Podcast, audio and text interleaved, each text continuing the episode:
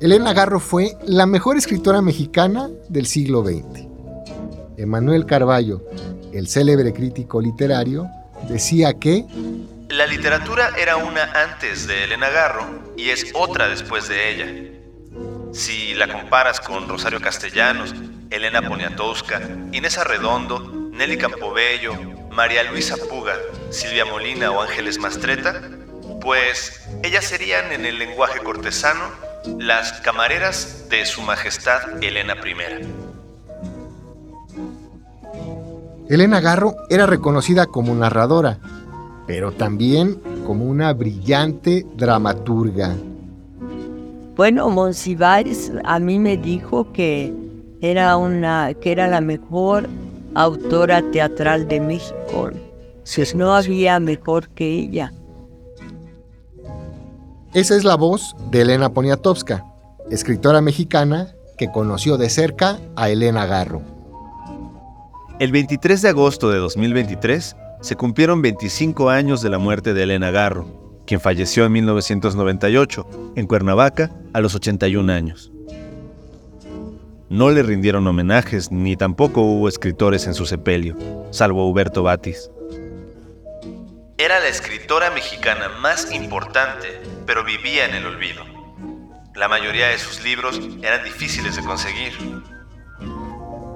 En este episodio de Un Mundo Raro, explicaremos por qué Elena Garro vivió y murió sin el reconocimiento merecido y cómo su obra recuperó el sitio que le correspondía en la literatura mexicana.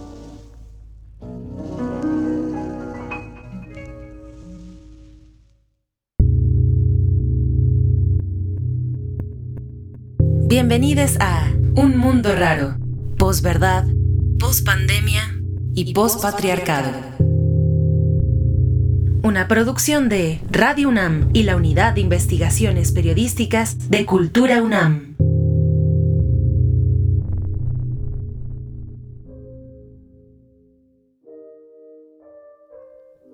Sus últimos años los había vivido en una situación bien difícil, en un departamento en Cuernavaca que habitaba con su hija Elena Paz Garro, mejor conocida como la Chata Paz. Así lo recuerda la especialista Lucía Melgar, quien la visitó varias veces entre 1993 y 1997. Digamos que lo que yo vi en, este, en, Cuernavaca, pues mira, vivía en, este, digo, te lo han contado ya, ¿no? Es en este departamento no muy grande, de tres cuartos, pero ellas vivían en la sala y los, gatos vivían en el cuarto y este y había un olor a gato espantoso. Elena estaba siempre en casa de o siempre estaban juntos. Entonces tú imagínate en un vivir, digamos, en una sala, ponte que de ese tamaño, pero donde tú estás viviendo, comiendo, durmiendo, ¿no? Había un comedor, este, ahí que ahí nos sentamos una vez, y este, pero los cuartos eh, invadidos por los gatos. Además del olor a gato, Garro tenía una vida dura. Nunca le alcanzaba el dinero y tenía pleitos constantes con su hija, Elena Paz. Bueno, una vez me tocó un pleito con Garro espantoso. estando yo ahí con mi hermana que me había acompañado y que mi hermana platicaba con Elena Paz y yo con Garro para que yo pudiera hablar con Garro, empezó un pleito absurdo que a gritos, ¿no? Y que yo dije, ¿qué hacemos aquí? Entonces como que tratar de calmarlas y lo que quieras, pero ese tipo de cosas, de explosiones de repente, ¿no? Elena Paz te llamaba por teléfono para pedirte dinero a las 2 de la mañana, a las 5 de la mañana, a mediodía, a la hora que fuera, ¿no? Elena Garro era famosa por Los Recuerdos del Porvenir, que publicó en 1963, una novela poética que ha sido calificada como precursora del realismo mágico. Sin embargo, Garro era también una gran escritora de teatro. En sus piezas teatrales difundidas desde 1958, Elena Garro se convierte también en una precursora del feminismo en la literatura. A ella no le gustaba esta palabra, nunca se reconoció feminista, pero sus obras de teatro Los perros y El rastro son muy impactantes denuncias de la violencia contra las mujeres. Por ejemplo, este Parlamento, en voz del personaje Adrián Barajas, de El Rastro. Cállate, perra sarnosa enemiga del hombre. No quiero oír repicar el tamborcillo de tu voz. Las palabras que te di ya no son mis palabras y las tuyas ya no quiero oírlas. Estoy maldito por haberme enredado en tu lengua y en tu falda. Cuando la mujer habla y el hombre escucha, el hombre muere.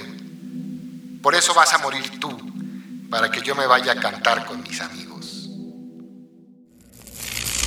O el tema del feminicidio, y además como está presentado ahí, que es increíble porque es eh, mostrarte la complicidad social con el, con el, con el eh, asesino, ¿no?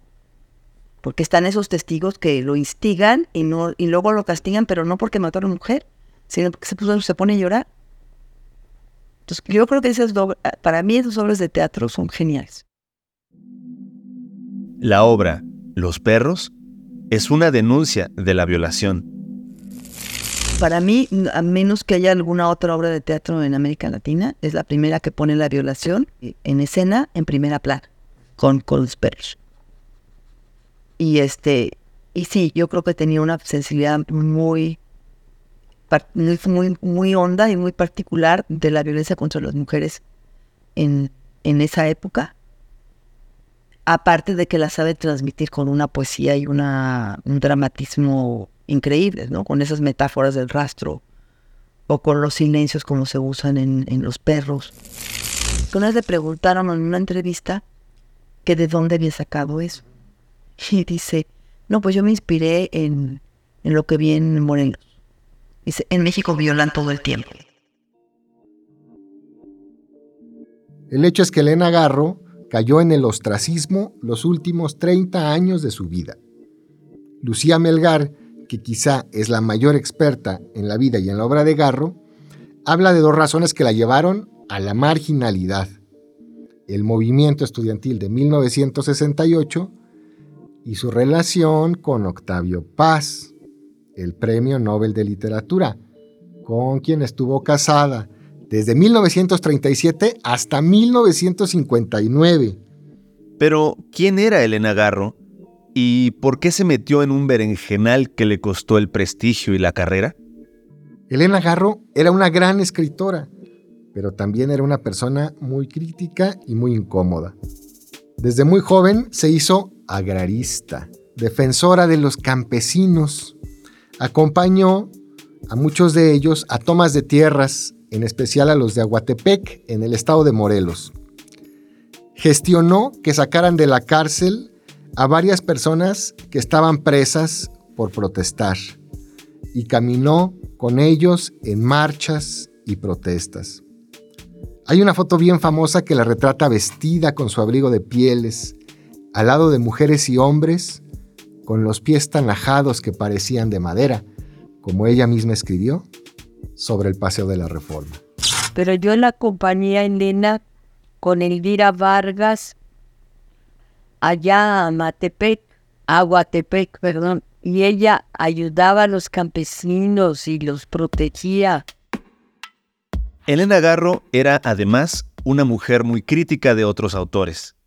Solo Octavio Paz, Juan Rulfo y Juan de la Cabada le parecían buenos escritores. El resto eran juntapalabras. Cito textualmente.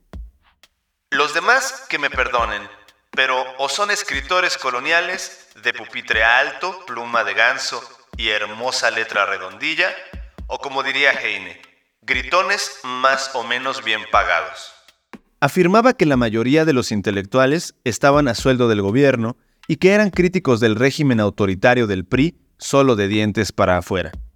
Lo recuerdan Elena Poniatowska y Lucía Melgar. Porque además ella era muy despiadada en sus juicios literarios y les decía a todos que ninguno valía la pena, ¿no? O lo escribía. Por ejemplo, ella escribió en contra de Fuentes, en contra de la región. Se metió con los campos de la cultura y digo, porque, y no se dio cuenta que, bueno, aparte de las razones políticas que había, pues es que las mujeres no las metieron en el boom en, ninguna, en ningún país, ¿no? Entonces creo que muchas de sus críticas tiene razón, pero en ese contexto la sitúan en una posición completamente marginal. Elena Garro decía lo que pensaba. Y pensaba que Fernando Benítez, un hombre que entonces tenía mucha influencia en la vida cultural, era un pésimo escritor y un falso defensor de los indígenas. O que la novela más celebrada de Carlos Fuentes, La región más transparente, era pura palabrería. Quizá por eso su amigo, Juan de la Cabada, la veía como un personaje heroico.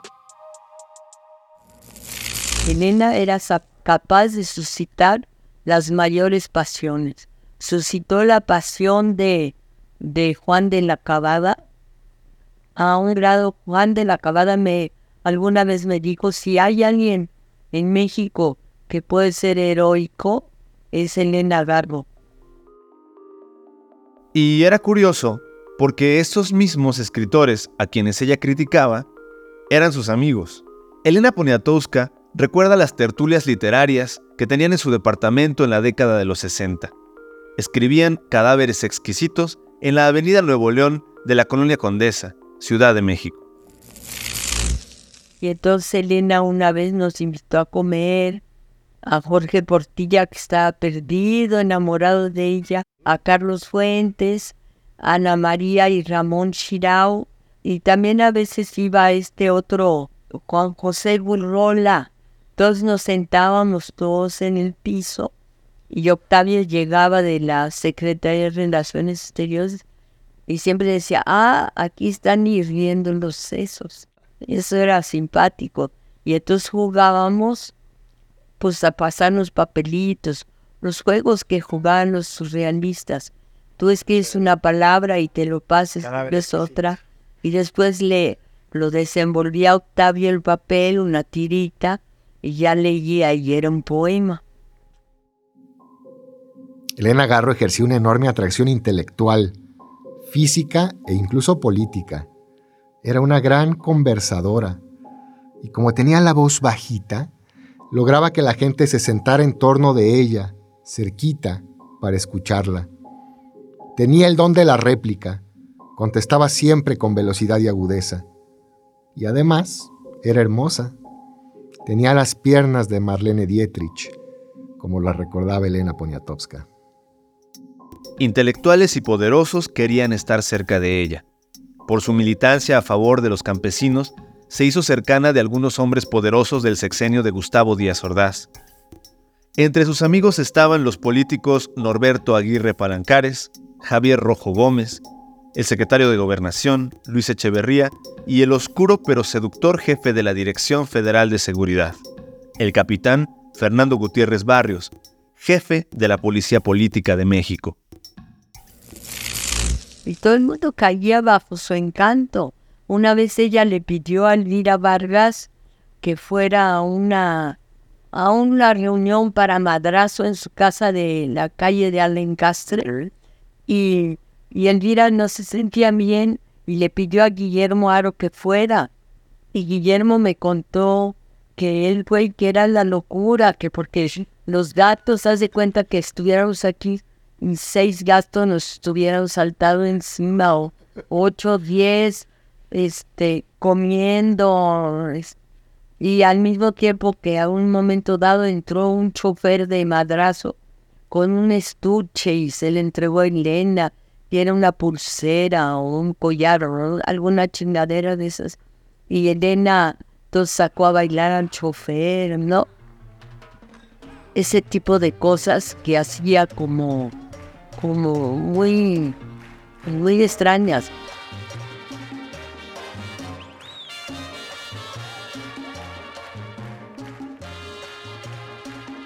Hacia 1967, Elena Garro se volvió a encontrar con un viejo amigo de la preparatoria, Carlos Madrazo Becerra. Madrazo era entonces el presidente del Partido Revolucionario Institucional, el PRI, aquel partidazo que ganaba todas las elecciones en México. Madrazo era un gran orador, pero en ese momento se había convertido en un político muy incómodo para el presidente Gustavo Díaz Ordaz. A Madrazo se le había ocurrido democratizar al PRI Decía que el PRI designe a sus candidatos democráticamente, que haya elecciones internas entre los dos candidatos más fuertes. Esto le quitaba al presidente, al presidente de la República, quiero decir, el poder del dedazo. A Díaz Ordaz le pareció una muy mala idea y Madrazo dejó la presidencia del PRI. Entonces se empezó a rumorar que iba a formar un nuevo partido llamado Patria Nueva y que ahí iba a estar Elena Garro.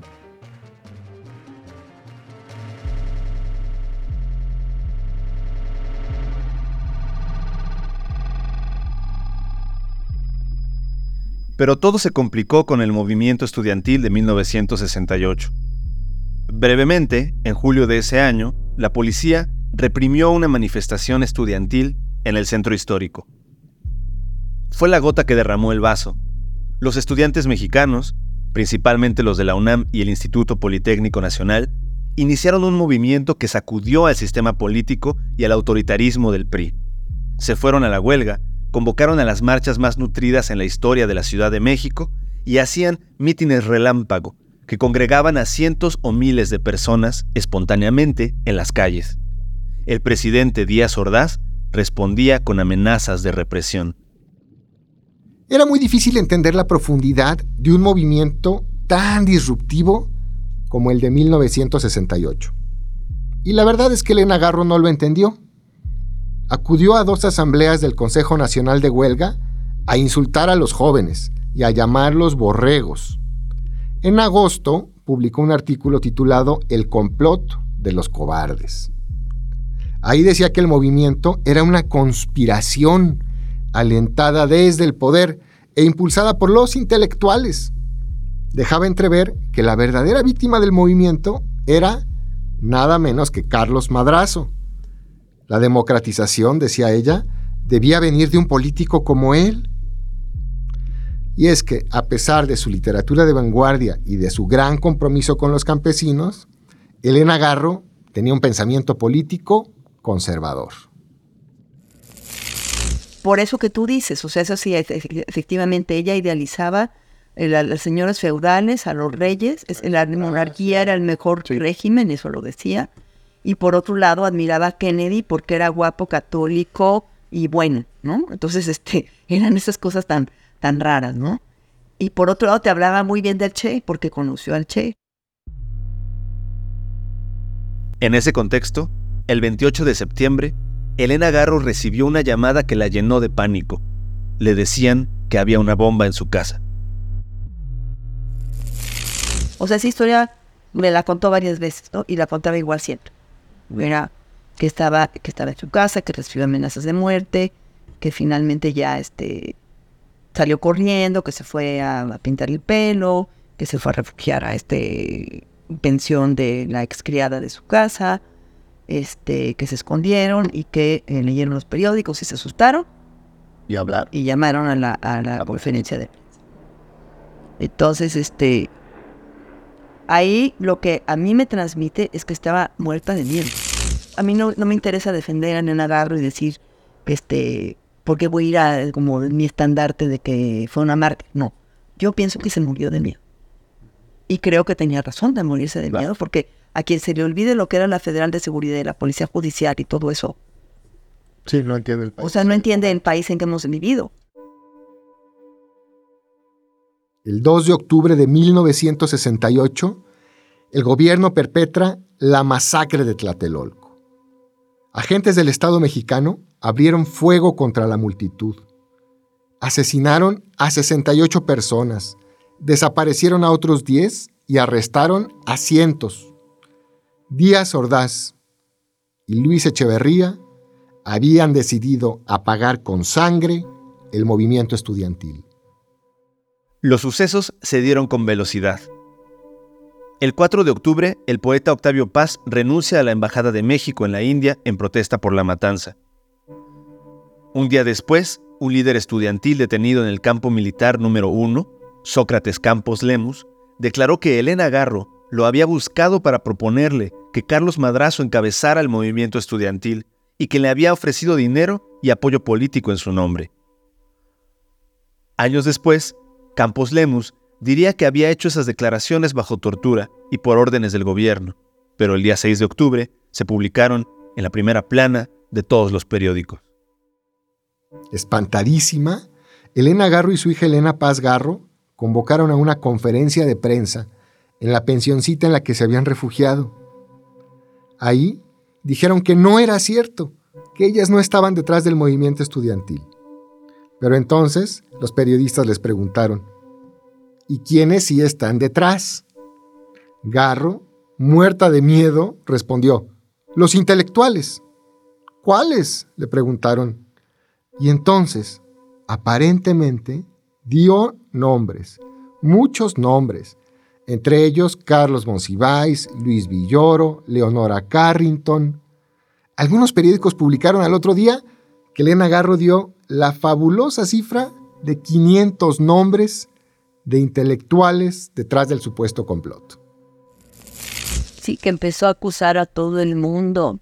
Y a gente, por ejemplo, Leonora Carrington, que no tenía nada que ver en, en, en ese asunto le hizo daño porque Leonora se aterró y se fue del país con sus hijos del terror de que fueran a, hacerle algo a sus hijos. A partir de entonces, Elena Garro fue marginada de la literatura mexicana. Claro que en ese contexto yo entiendo que se haya interpretado como que qué barbaridad todo lo que dijo, porque denunció, pero es que no tenía que denunciar. Eran nombres públicos pero ahí pues entramos a un problema de códigos desde donde estamos interpretando las declaraciones, ¿no? Este, si nos ponemos en contexto de, dictadura, bueno, pues denuncias a los, aunque, aunque la gente lo sepa, estás denunciando porque estás diciendo lo que el poder quiere. Y el hecho de que después de eso le haya leído muy mal, ¿no? El régimen no la premió, la podían haber premiado a largo plazo y no la premiaron.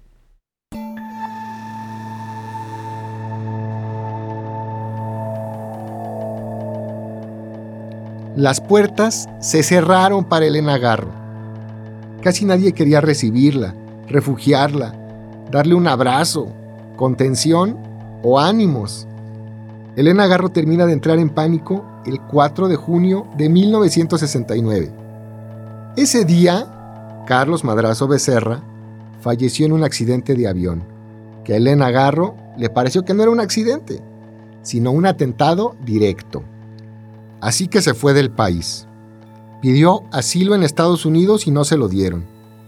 Y se estableció en España y en Francia, acompañada de su hija Elena Paz. Fueron años duros en los que pasaron hambre y frío. Según su propio relato, vivieron incluso en albergues de indigentes. Esa etapa duró desde 1968 hasta 1993, cuando otro grupo de intelectuales la convenció de volver a México. Recordemos que Elena Garro y Octavio Paz estaban divorciados desde 1959. Sus vidas ya habían tomado caminos distintos y sus figuras también. Pronunciar el nombre de Elena Garro quemaba la lengua, como decía Emanuel Carballo. Al mismo tiempo, Octavio Paz se convertía en la figura más importante de las letras mexicanas. Y además ella hablaba muchísimo de Octavio Paz, mucho más de Octavio Paz, pero hablaba de él todo el tiempo. Mucho más de Octavio Paz que de Octavio Paz de Elena. Octavio Paz ni la mencionaba, yo ya la palabra Elena y ponía cara de susto. En su matrimonio, Octavio Paz había sido el típico macho mexicano. Francisco Guerrero Garro, sobrino de Elena, que vivió algunos años en la casa de Elena y Octavio, recuerda que Paz se refería a ella como mi mascotita. Esto escribió Guerrero Garro en 2023. Eran pleitos con una persona fría, insultando con refinada exquisitez, burlas hirientes, sin ademanes, parándose frente a ella con un aire de superioridad, y se le quedaba viendo mientras, como letanía, le recitaba ofensas. Nunca lo escuché gritar o aventar algo. Su actitud era quirúrgica, como una perfecta actuación. Mi tía respondía con exasperación, con llanto, con gritos. Nunca sabíamos qué había ocasionado el pleito, pero estos cada vez eran más constantes. También es cierto que Octavio Paz le ayudó a publicar Los Recuerdos del Porvenir y se puso feliz cuando Garro leyó sus obras de teatro, como lo recuerda Elena Poniatowska. Cuando el hogar sólido lo pusieron en el teatro, ella subió muy guapa y ahí el que se veía feliz era Octavio, estaba orgullosísimo.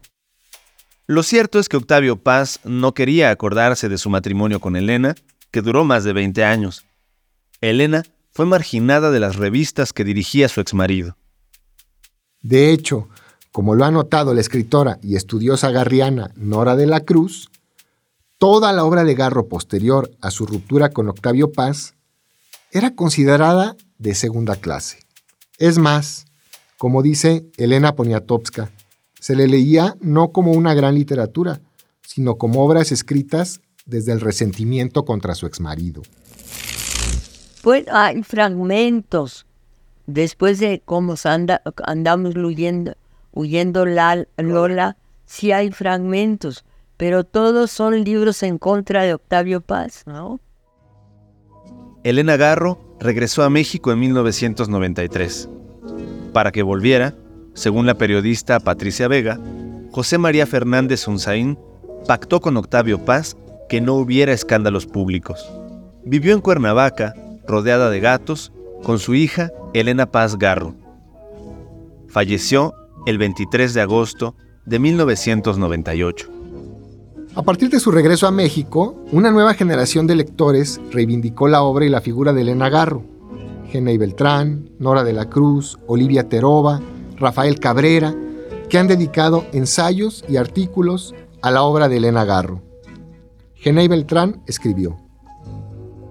Confío en que no pase mucho tiempo antes de que las nuevas generaciones de lectores descubran testimonios sobre Mariana, reencuentro de personajes y Matarazzo no llamó, un traje rojo para un duelo no como títulos subsidiarios o rebabas, sino como las piezas mayores que son.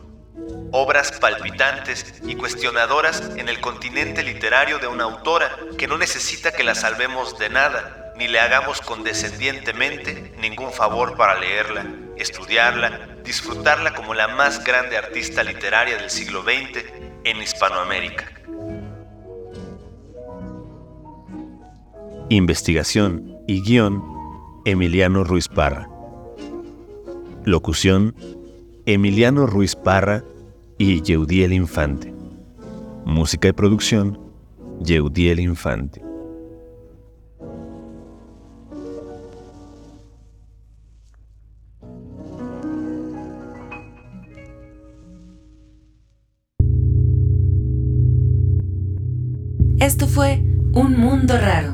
Raro, post-verdad, post-pandemia y Postpatriarcado.